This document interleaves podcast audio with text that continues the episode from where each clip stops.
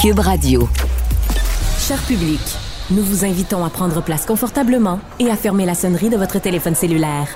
En cas d'incident, veuillez repérer les sorties de secours les plus près de vous. Bon divertissement. Un, deux, un, deux. OK, c'est bon, on peut y aller. Sophie Durocher. Elle met en scène les arts, la culture et la société pour vous offrir la meilleure représentation radio. Sophie Durocher. Tout un spectacle radiophonique.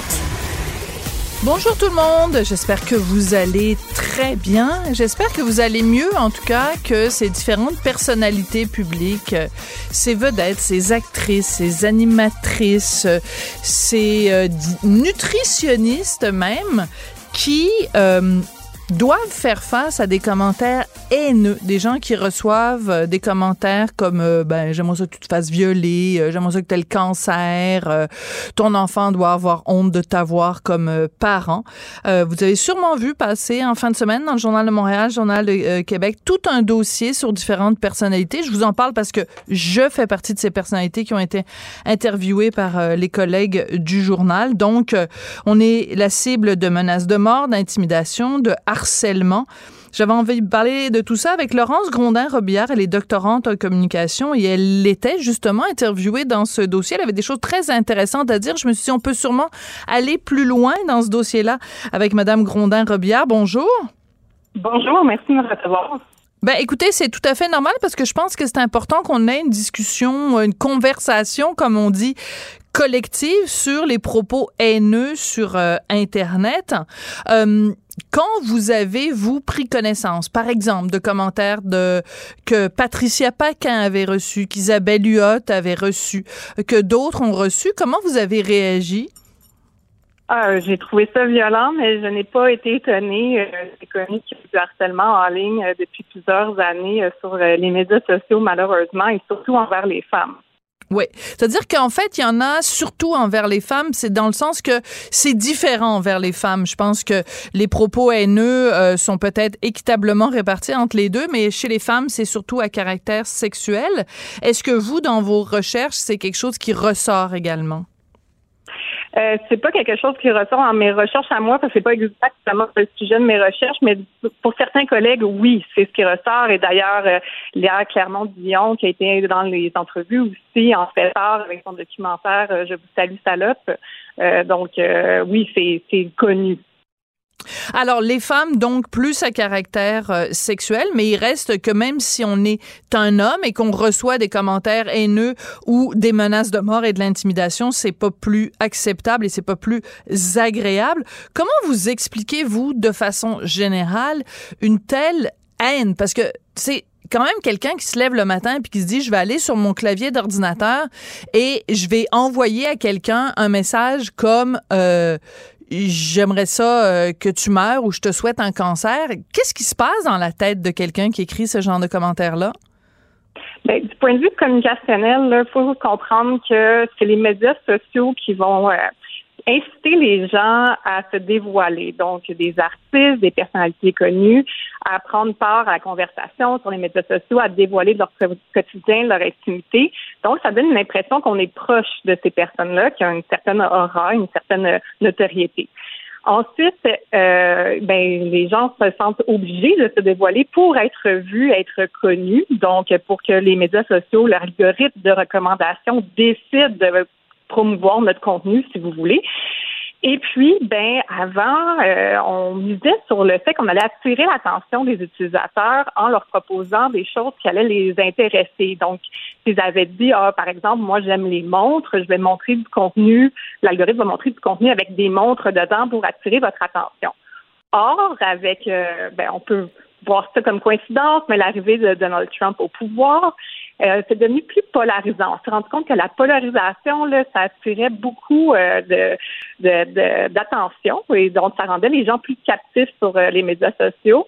Alors on, on est on nous affiche du contenu qui est vraiment polarisant, qui va aller à l'encontre de ce qu'on pense parce qu'on veut susciter des réactions et des réactions fortes pour justement qu'on qu'on réagisse, qu'on mette un commentaire, etc. Et on, il y a une certaine accoutumance et même ça devient banalisé que de réagir fortement à certaines publications. En plus de ça, euh, il y a eu un rapport qui a été euh, émis par euh, Statistique Canada, un portrait des crimes déclarés au pays pour l'année 2021, qui est paru en 2022. Et il y a eu une, hausse du taux de communication harcelante en ligne ou indécente, ainsi que des crimes haineux. Ça, c'est juste pour les crimes qui ont été déclarés à un poste de police, par exemple, à travers le pays. Donc, en plus, il y a eu pendant la pandémie cette hausse-là de violence. Donc, avec le tout le système des médias sociaux, de la façon qui fonctionne et cette hausse-là, ben ça donne des messages encore plus violents et haineux, selon mon opinion. D'accord. Euh, juste pour bien comprendre, je, je, je saisis pas très bien en quoi l'arrivée de Donald Trump au pouvoir a une influence sur le fait que Patricia Paquin se fait dire qu'elle est grosse puis qu'elle est moche. Je j'essaie de voir le lien entre les deux, éclairer ma lanterne. Oui. Oui, donc c'est pas tant son arrivée à lui qu'on a commencé à utiliser des stratégies euh, plus polarisantes en ligne pour attirer l'attention.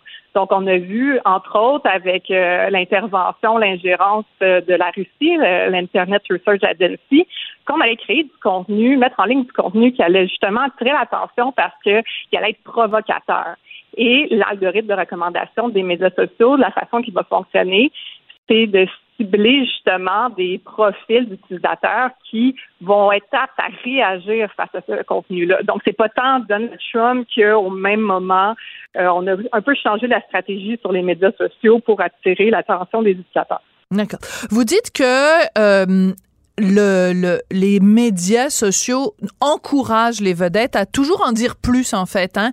plus de choses sur leur intimité, plus de choses sur leur quotidien. Euh, c'est aussi une façon d'être euh, de plus populaire, c'est-à-dire que moi je sais de sources sûres qu'il y a des compagnies de production qui engagent les gens qui vont être dans leur émission en tenant compte du nombre d'abonnés.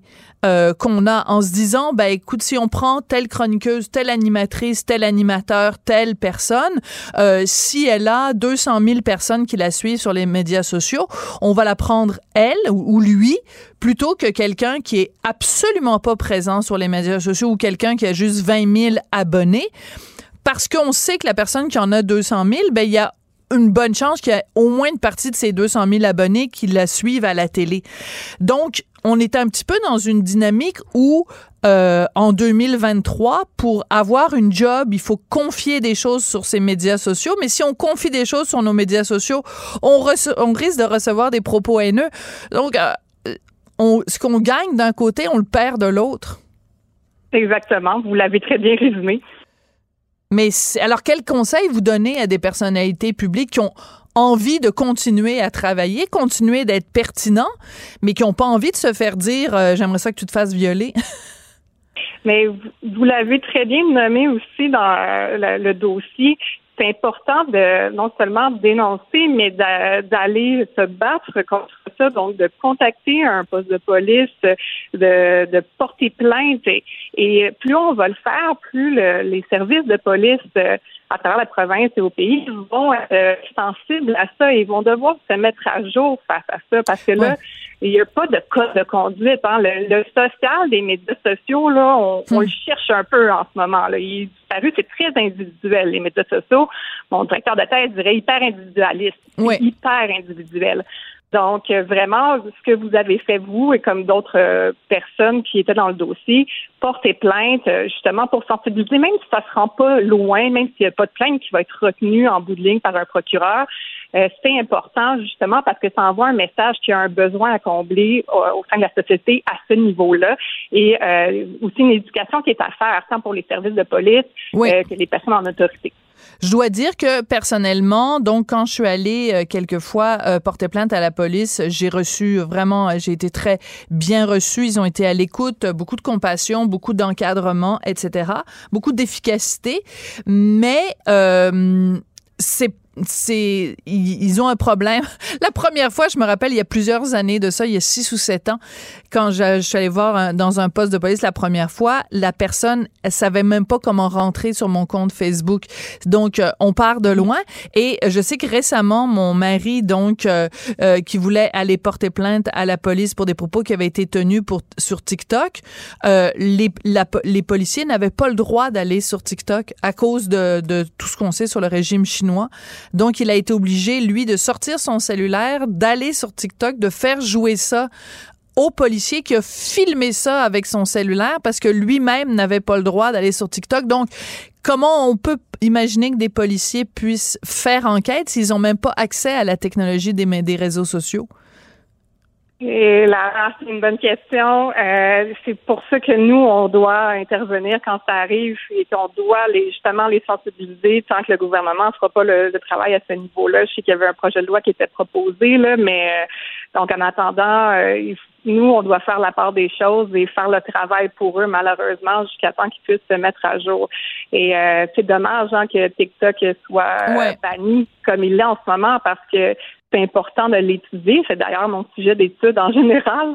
Euh, parce que c'est important de comprendre TikTok parce que les gens sont là-dessus, les plus jeunes aussi et les plus vieux aussi commencent à être euh, très actifs euh, sur la consommation de vidéos via TikTok. Donc, c'est problématique et je suis vraiment désolée d'entendre cette situation-là parce que justement, un corps de police devrait quand même pouvoir accéder à sans se sentir restreint ou dans l'obligation de ne pas y aller. Voilà, absolument. C'est assez, euh, assez complexe, en effet. Laurence Gondin Robillard, je rappelle que vous êtes doctorante en communication et que vous vous intéressez à ces questions-là de réseaux sociaux et de l'impact qu'ils ont dans la société, parfois extrêmement positif, hein, parce que ça permet euh, toute une solidarité humaine qui est absolument fabuleuse, mais ça permet aussi euh, tout ce qui est l'inverse de la solidarité, c'est-à-dire des propos haineux, violents et, et misogynes et dérogatoires. Merci beaucoup. Merci à vous. Culture, tendance et société.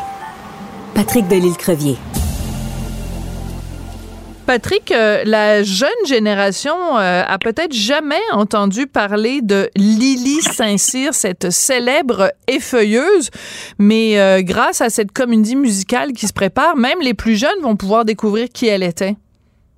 Oui, on a pu voir trois extraits ce matin, Sophie de, cette, de ce théâtre musical qu'on va voir à Kings Fall tout l'été. Mais là, je rassure les gens qui sont un peu loin de Kings Fall, il y a beaucoup de chances que ce, spectacle se promène ensuite après. Il y a déjà des endroits un peu plus euh, proches de Montréal qui sont annoncés, Saint-Agathe-des-Monts, Sainte-Thérèse. Il y a des rumeurs euh, comme quoi ça serait présenté à Montréal éventuellement, mais ils sont surtout à Kinsey Fall pour l'été.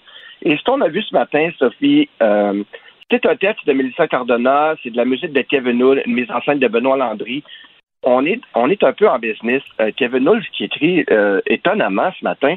Je vais te faire entendre d'abord, euh, avant qu'on aille plus loin, l'auteur qui nous explique un peu ce, projet-là. Et après ça, tu vas entendre quelques extraits musicaux de ça. Et après ça, on s'en jase. Montréal a échappé à la prohibition. Elle s'est forgée sur un article à un moment donné qui disait Lily Saint-Cyr, est-ce que c'était la première Kim Kardashian? Elle était avant-gardiste pour plein de raisons, une des premières femmes qui portait le pantalon, mais aussi qui se dénudait au complet. Donc, elle avait comme ça là, des pôles complètement contraires, puis ça m'a fasciné ça. Marilyn Monroe a engagé Lily Saint-Cyr pour apprendre toute sa gestuelle dans la séduction. C'est Lily Saint-Cyr qui a montré ça à Marilyn Monroe. C'est vraiment le vice. Alors c'est vraiment euh, oui c'est ça. Donc c'était une effeuilleuse euh, qu'on appelait ça comme ça à l'époque là. Elle avait comme un costume à plumes puis à un moment donné elle enlevait les plumes puis elle enlevait les plumes jusqu'à temps qu'elle soit complètement déplumée comme on dit.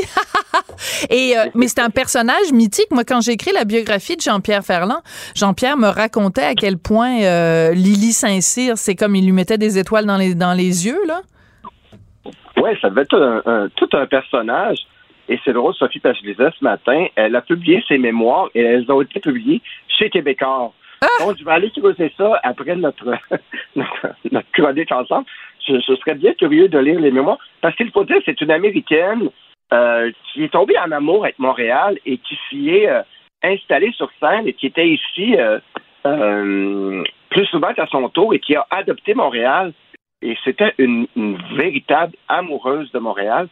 Et elle a publié ses mémoires en 1982. Quand paraît même, hein? Montréal elle n'a que des loges pour se Elle est décédée, la dame, euh, en 1999, mais euh, elle, a, elle a marqué un peu son époque. On fait même allusion à cette euh, grande dame dans le film euh, Rocky Horror Picture Show. Le titre m'était disparu Ah la mémoire. oui? Et donc, et, et et donc elle a été marquante et tout. Et c'est un peu son univers qu'on ex- on explore dans ce spectacle-là. Et honnêtement, Sophie, la musique, euh, ça promet. Euh, c'est euh, Marie-Pierre Labrec, qui est une jeune femme qu'on a vu beaucoup au théâtre, qui en est à son premier rôle, premier, comme elle dit, son premier lead euh, du genre. Et donc, elle est excellente dans la, dans la peau de, de Lily Saint-Cyr et elle est en- entourée de Mathilde Dénommé, Luno Zucchini, qu'on a pu découvrir dans le cadre Ah de oui. Academy, Kathleen Fortin, Roger Larue, Stéphane Brulotte. Et donc, ça promet, Sophie, pour découvrir qui était cette fameuse Lily Saint-Cyr. Eh ben, donc, euh, ben écoute, moi j'ai j'ai très hâte euh, d'aller voir ça. Il y a, euh, tu voulais nous parler aussi du grand spectacle de la fête euh, nationale. Oui. Donc, Hier, euh, Sophie, on dévoilait qui faisait partie de, de- de notre grand spectacle de la fête nationale à Montréal, qui, dont le retourne au Parc Maisonneuve cette année. Et je vais donner un petit indice musical à savoir qui est l'une des figures de proue de ce spectacle-là. Allons-y.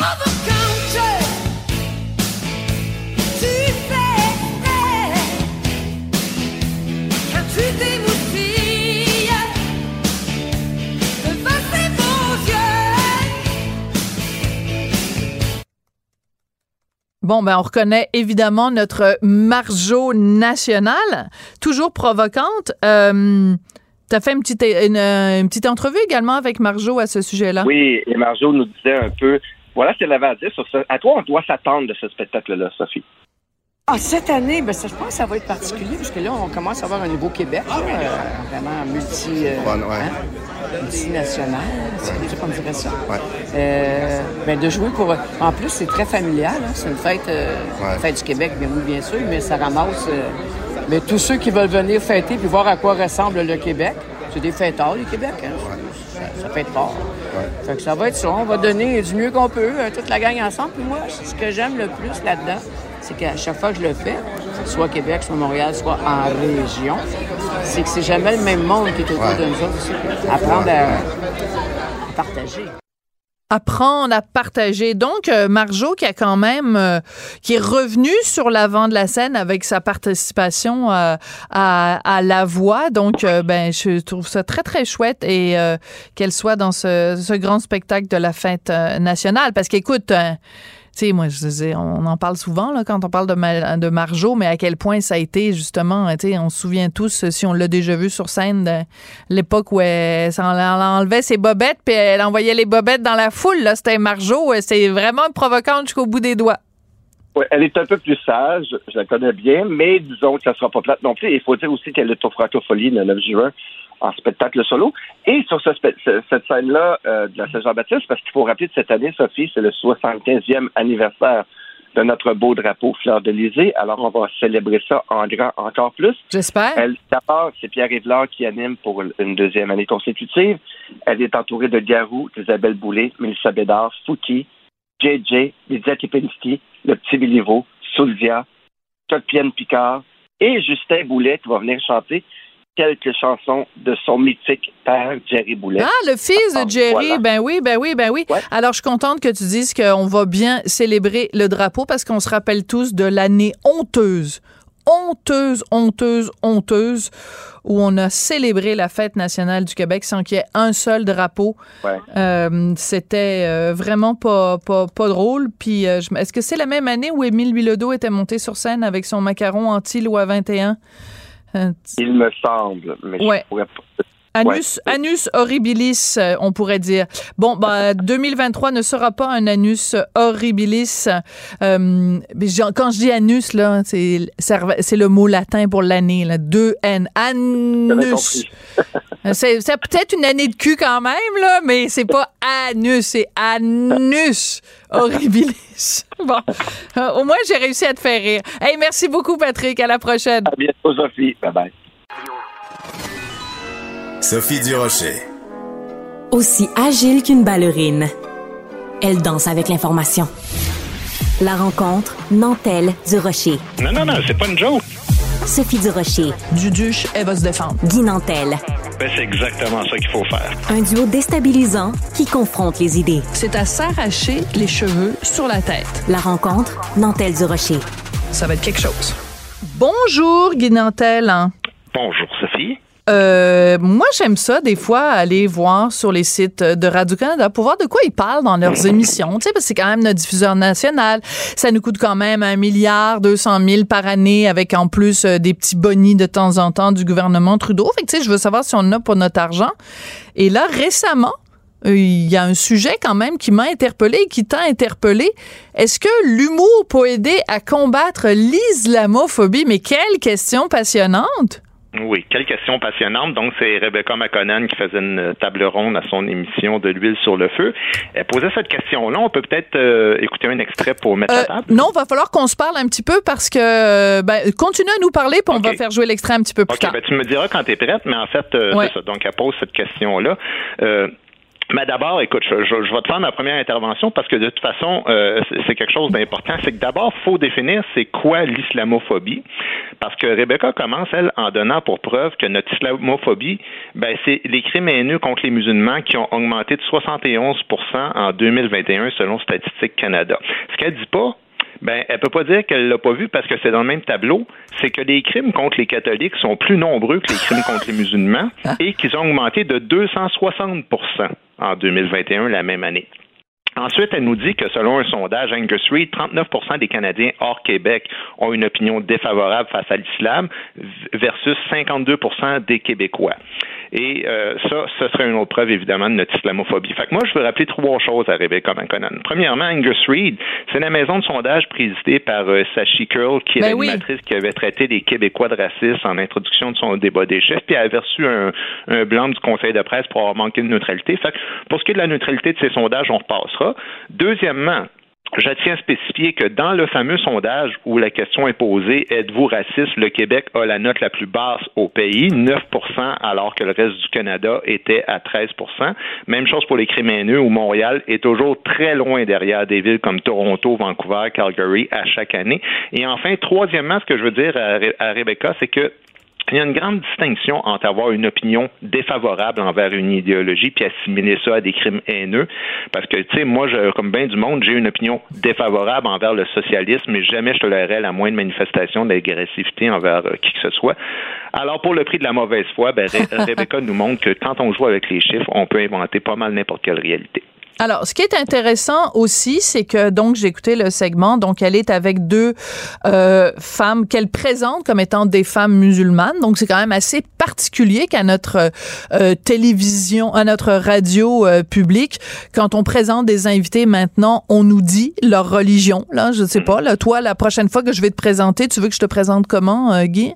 Un catholique euh, pratiquant euh, fervent. Alors donc euh, comme ça et euh, le Ça va leur faire plaisir d'entendre ça. Et leur, et leur segment commence par un extrait de blague de Adib Al-Khalidé euh, où il dit euh, ben au Québec il y a des gens qui ont peur des Arabes. On devrait faire un parc pour Arabes. Puis là c'est moi qui vais construire la clôture. Puis les gens pourraient aller là pour se familiariser avec les Arabes se rendre compte que les Arabes ne mordent pas. Donc on nous dit qu'on va nous parler d'islamophobie, mais on nous présente un extrait où Adib Al-Khalidé parle des Arabes. Donc, c'est important de rappeler à tout le monde, tous les Arabes ne sont pas musulmans. Et tous les musulmans ne sont pas arabes. En Indonésie, il y a des musulmans qui ne sont pas du tout arabes. Euh, au Liban, par exemple, un, un exemple parmi d'autres, il y a une population arabe chrétienne. Donc, euh, on, parle de quoi exactement? On parle d'arabophobie, on parle d'islamophobie, on parle de haine des musulmans, on parle de quoi? Donc déjà, euh, il y, y a un petit souci. Et il y a quelqu'un, il y a une des deux humoristes qui est là, qui dit qu'à un moment donné, elle a été elle-même victime d'islamophobie. On dit, ah ben tiens, c'est intéressant. Oui, bien sûr, j'aimerais ça entendre cette anecdote-là, euh, cette histoire-là. Et elle raconte qu'à un moment donné, elle a postulé pour un emploi et que euh, on ne lui a pas donné à cause de son nom de famille. Mhm. Ben, c'est quoi le rapport avec l'islamophobie? On- Ben, premièrement, ça n'a rien à voir avec l'islam en tant que tel. Puis deuxièmement, ça reste à démontrer parce que je me souviens de cet extrait-là où elle raconte ça, mais elle peut pas être sûre à 100% que c'est lié à ça, mais elle pense que ça pourrait être lié à ça. Fait que, tu sais, je veux dire, on est, on est, on est pas mal dans l'anecdote, tu sais. Mais c'est aussi que normalement, quand, tu sais, c'est parce qu'on aimerait ça tout le long de l'entrevue. On se dit, on aimerait ça que Rebecca euh, McConnell, euh, qu'elle, qu'elle confronte un petit Confronte, peu, tu sais, oui, voilà, qu'elle pen- euh, des- à un moment donné, euh, il y a une, une humoriste qui dit, ben pendant le Ramadan. Donc, quand on pratique le ramadan, on ne regarde pas de contenu audiovisuel qui est pas halal, qui est pas clean. Moi, j'ai un invité qui me dit que sa religion lui interdit pendant un mois dans l'année et qui lui dicte ce qu'il a le droit de regarder ou de pas regarder puis que moi je savais qu'il y avait de la nourriture halal et de la nourriture pas halal mais qu'il y a des- Ben ouais. du contenu audiovisuel qui est halal et d'autres qui est pas halal j'avoue que je suis un petit peu tombée alors j'aurais aimé ça aussi ça qu'on entende euh, qu'on entende euh, qu'on ait- qu'on puisse euh, euh, réfléchir là-dessus et euh, une dernière chose, c'est que à un moment donné, une des, des deux humoristes dit, euh, ben, euh, elle- Rebecca McConnell lui demande, est-ce qu'on peut rire du voile? Est-ce qu'on peut Mhm. rire du hijab? Est-ce que tu te souviens de la réponse? Elle dit, ben si on ne n'aliène pas les gens qui portent le voile, oui, on a le droit de faire des blagues sur le hijab. Ben, Mais, mais elle rajoute euh, du, du même souffle que de toute façon, euh, il faut comprendre que le hijab, euh, c'est pas un symbole de soumission pour les femmes, mais selon ses recherches, c'est un symbole de ce qu'elle appelle l'empowerment. Oui. Donc, ça donne du pouvoir aux femmes. Alors, sous-entendu, ça devient difficile euh, de, de faire des blagues là-dessus parce que c'est quelque chose de positif pour la femme musulmane d'être voilée, tu sais. Mais euh, Écoute, il y a plein de choses à dire là-dessus. Euh, entre autres, il y en a une à un moment donné, elle a dit que l'humour doit être un, un levier pour devenir des meilleures personnes et que trop souvent, on a utilisé l'humour, ben, évidemment, le on étant des, des- des, des blancs québécois de souche, euh, humoristes, pour écraser des, des gens marginalisés, sous-entendu, encore une fois, des musulmans. Euh, moi, je tiens à dire une chose. Non, euh, l'humour sert pas à devenir des meilleures personnes et ni à écraser Voilà. des gens. L'humour, là, ça sert à voyager temporairement dans un contexte réel pour qu'on sorte de nos tracas quotidiens pour rigoler un bon coup. C'est pour ça que les gens payent des billets d'humour pas pour se faire faire la leçon, rire, simplement, c'est ça qu'ils veulent. Et quand ils entendent un humoriste qui s'attaque à des cibles, ce qu'ils appellent eux autres des cibles, ben, le spectateur mature convient que, tu sais, il n'y en a pas de victimes, c'est de la fiction, tout ça. Puis que quand vous prétendez de votre côté qu'il y a des groupes sur lesquels on doit jamais faire de blagues sous prétexte que ces gens-là appartiennent aux faibles puis aux vulnérables, ben, dites-vous que c'est, vous qui méprisez puis qui les infériorisez, ces gens-là. Parce que la condition minimale, là, à l'humour, c'est pas la morale, c'est la maturité. Philippe Durand, qui est l'auteur de la biographie de Pierre Desproges, il disait quelque chose que j'avais cité dans le livre français. Il disait La morale est l'ennemi absolu de l'humour, alors que l'humour se contrefiche de la morale. Puis moi, je rajouterais par rapport à ça que si tu fais la morale à tes spectateurs, ben, t'es pas un humoriste, t'es un conférencier comique. Voilà. Et ça, c'est intéressant de parler de ça avec toi parce que c'est la question qui revient tout le temps. Et, euh, et, et c'est une critique que certaines personnes te font de dire, oh, ben là, comment ça se fait que, tu sais, gna, gna, gna, tu parles de tel sujet, tu parles de tel sujet. Oui, mais c'est pas, c'est, c'est, tu, tu, tu, tu prends le sujet par le petit bout euh, de la lorgnette, tu prends le sujet par, euh, par le- pour, pour, pour qu'on y réfléchisse, mais c'est pas une conférence que tu donnes. Ben, il y a une différence entre amener les gens en dehors de leur zone de confort pour qu'ils se posent des questions et leur dire quoi penser. Pour moi, c'est deux univers qui sont complètement différents.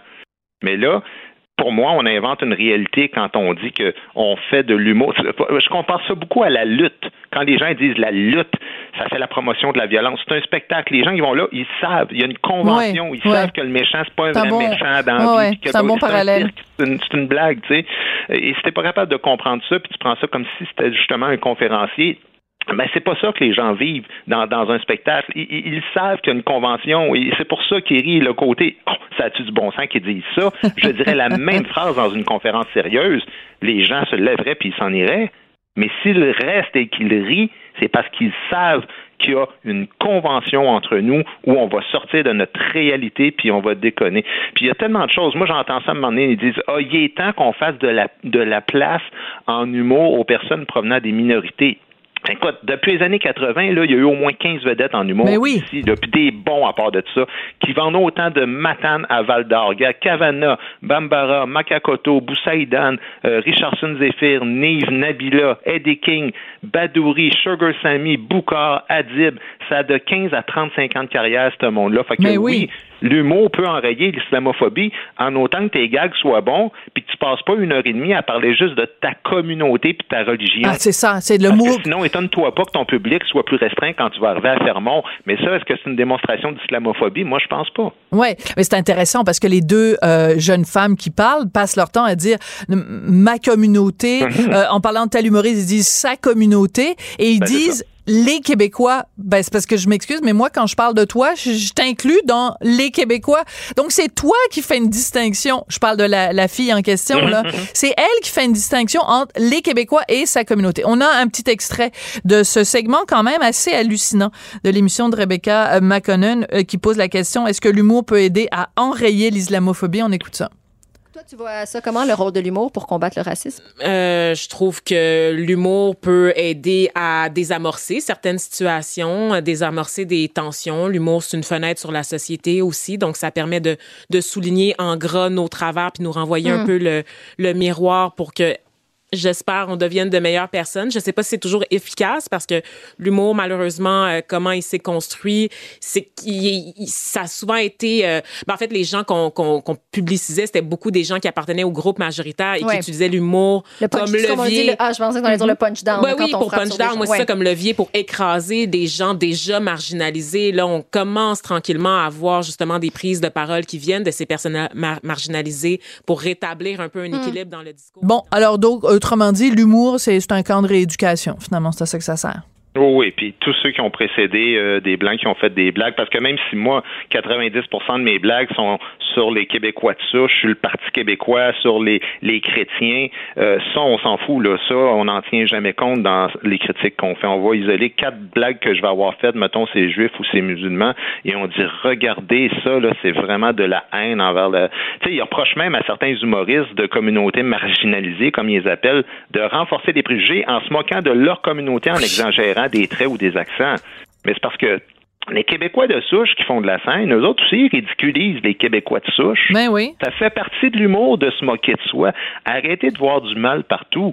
Je veux dire, ça veut pas dire que toutes les blagues sont bonnes dans la vie, mais un gag qui est pas bon, ça se limite à un gag qui est pas bon. Mais, mais de voir ça comme des manifestations de haine ou comme un petit, quasiment un complot, là, quelque chose qui est caché pour qu'on s'empêche au Québec de mettre sur le marché des, des je, je sais pas. Moi, je pense que tout le monde a sa place, tout le monde a le droit de faire ses affaires. Puis après ça, si vous trouvez que quelqu'un a l'air haineux dans votre conception de l'humour, allez pas le voir, c'est votre choix. Voilà.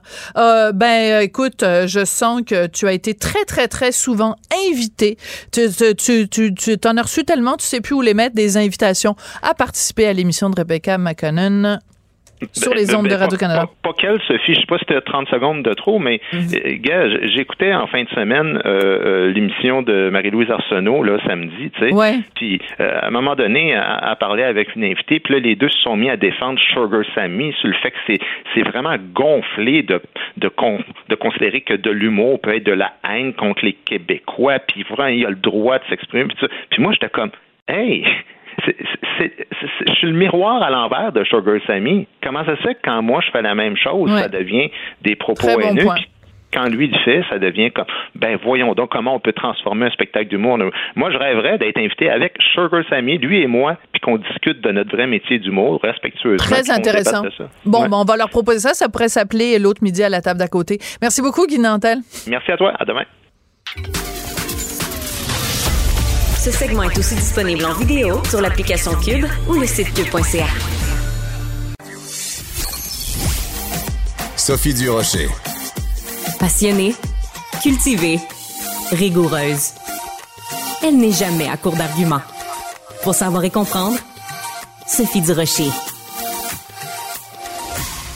Maybe you read this story in this morning's uh, Journal de Montréal. It's an incredible story about this young woman. She wanted to be a stewardess for Air Canada, and the only training that she was offered was in English only. Alors, si vous n'avez rien compris à ce que je viens de dire, ben, vous avez tout à fait le droit, puisqu'on est au Québec, qui est une, un État francophone et que euh, ben on y parle français. Alors ce que je viens de dire, c'est qu'il y a une jeune femme qui voulait devenir agent de bord pour Air Canada Rouge et Air Canada ne pouvait que lui offrir une formation en anglais, pas de formation en français euh, disponible. J'avais envie de parler de tout ça avec Maxime Laporte, qui est président du mouvement Québec français. Monsieur Laporte, bonjour. Bonjour, Madame Durocher. Êtes-vous tanné des fois que à chaque fois qu'on parle d'une compagnie qui se fout complètement du français, c'est toujours Air Canada? c'est Air Canada, mais ce n'est pas qu'Air Canada, mais je pense que Air Canada, en effet, a bien des choses à se reprocher. En effet, je, me sens comme dans un éternel retour du même. J'ai l'impression que juste dans nos conversations des derniers mois, je pense que ça fait trois, quatre fois qu'on s'en parle d'Air Canada. Pardon. Oui, ben c'est ça. On a l'impression qu'on pourrait avoir un rendez-vous, vous et moi, chaque semaine, et on va se faire une chronique Air Canada. Parce qu'une fois, ça va être pour parler de Michael Rousseau. Une autre fois, ça va être euh, pour euh, parler de leur formation. Une autre fois, ça va être pour quelqu'un. Vous, on se rappelle, il y a quelques semaines seulement, un monsieur à qui on a demandé de débarquer d'un vol parce qu'il avait exigé que l'agent de bord lui parle en français, puis il n'y avait pas d'agent de bord disponible pour lui parler euh, en français dans le, le, texte qu'on fait nos collègues du Journal de Montréal, Journal de Québec, on nous dit que, bon, quelqu'un de la compagnie Air Canada s'est justifié en disant, ben écoutez, euh, on n'a on, on, pas Mm, on s'excuse, on n'a pas réussi à trouver quelqu'un pour donner des formations en français. Je me posais la question, Monsieur Laporte, pensez-vous qu'on aurait utilisé le même argument si à Vancouver, la seule personne disponible pour donner des formations à Vancouver, c'était un, unilingue euh, francophone? Ah ben, la réponse est dans la question. Hein. Franchement, la, prétendue pénurie de main-d'œuvre, là, euh, le dos large. Euh, écoutez, moi, je tenais d'abord à féliciter cette jeune femme de 19 ans, je crois, cette, cette agente de bord en devenir, qui a eu le courage, qui a eu le bon sens de dénoncer la situation, là, franchement, euh, chapeau. Puis j'invite tout le monde, au point où on en est, à s'inspirer de son exemple, à ne pas hésiter à formuler des plaintes, d'une part, contre les, les entreprises délinquantes, mais d'autre part, lorsque nécessaire, pourquoi pas, à communiquer avec les médias ou à communiquer avec des organisations comme, euh, comme la nôtre, le mouvement Québec français. Vous savez, on n'a pas à tolérer pour aucune considération qu'une entreprise ou qu'un employeur bafoue nos droits linguistiques fondamentaux, bafoue la loi 101, comme c'est hélas de plus en plus souvent le cas. Ouais. Alors c'est très important ce rappel que vous faites, puis on encourage évidemment tous les gens à se tenir debout. D'autant plus que dans le cas d'Air Canada, il n'y a pas seulement cet incident-là, mais le hasard veut qu'aujourd'hui, euh, donc euh, le commissaire Raymond Théberge, le commissaire aux langues officielles, a rendu officiel son rapport.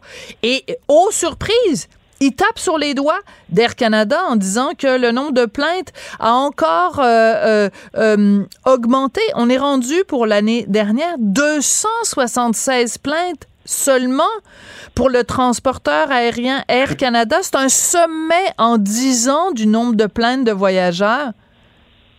Dire... En effet, donc, et ce qu'on observe ces derniers temps, c'est que la pression qui s'exerce sur Air Canada à ce chapitre-là, cette pression, elle est au maximum. Record du nombre de plaintes, article après article dans les journaux.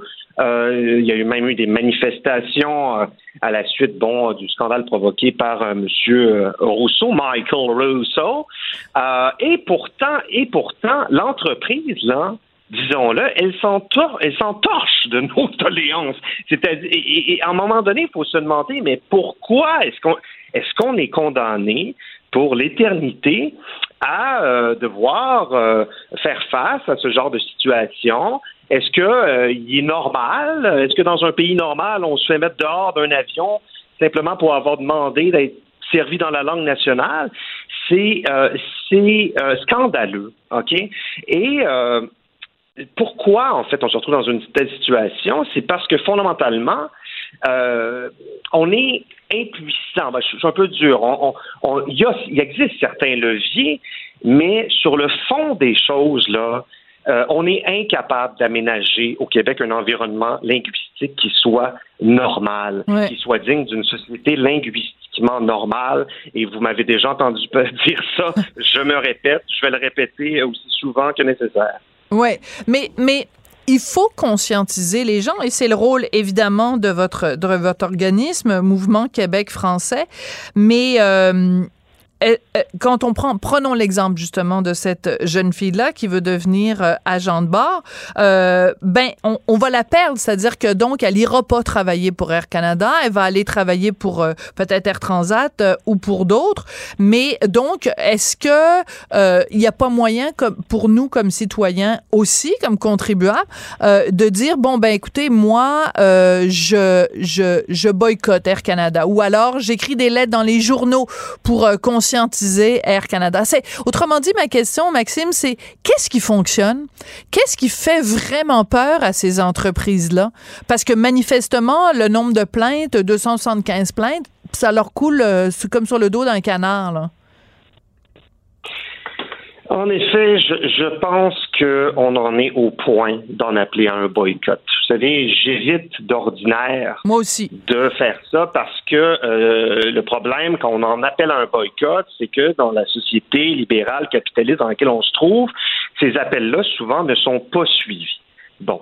Mais ne serait-ce que pour la forme, je vais le faire boycottons Air Canada, ça va faire là, une fois pour toutes là.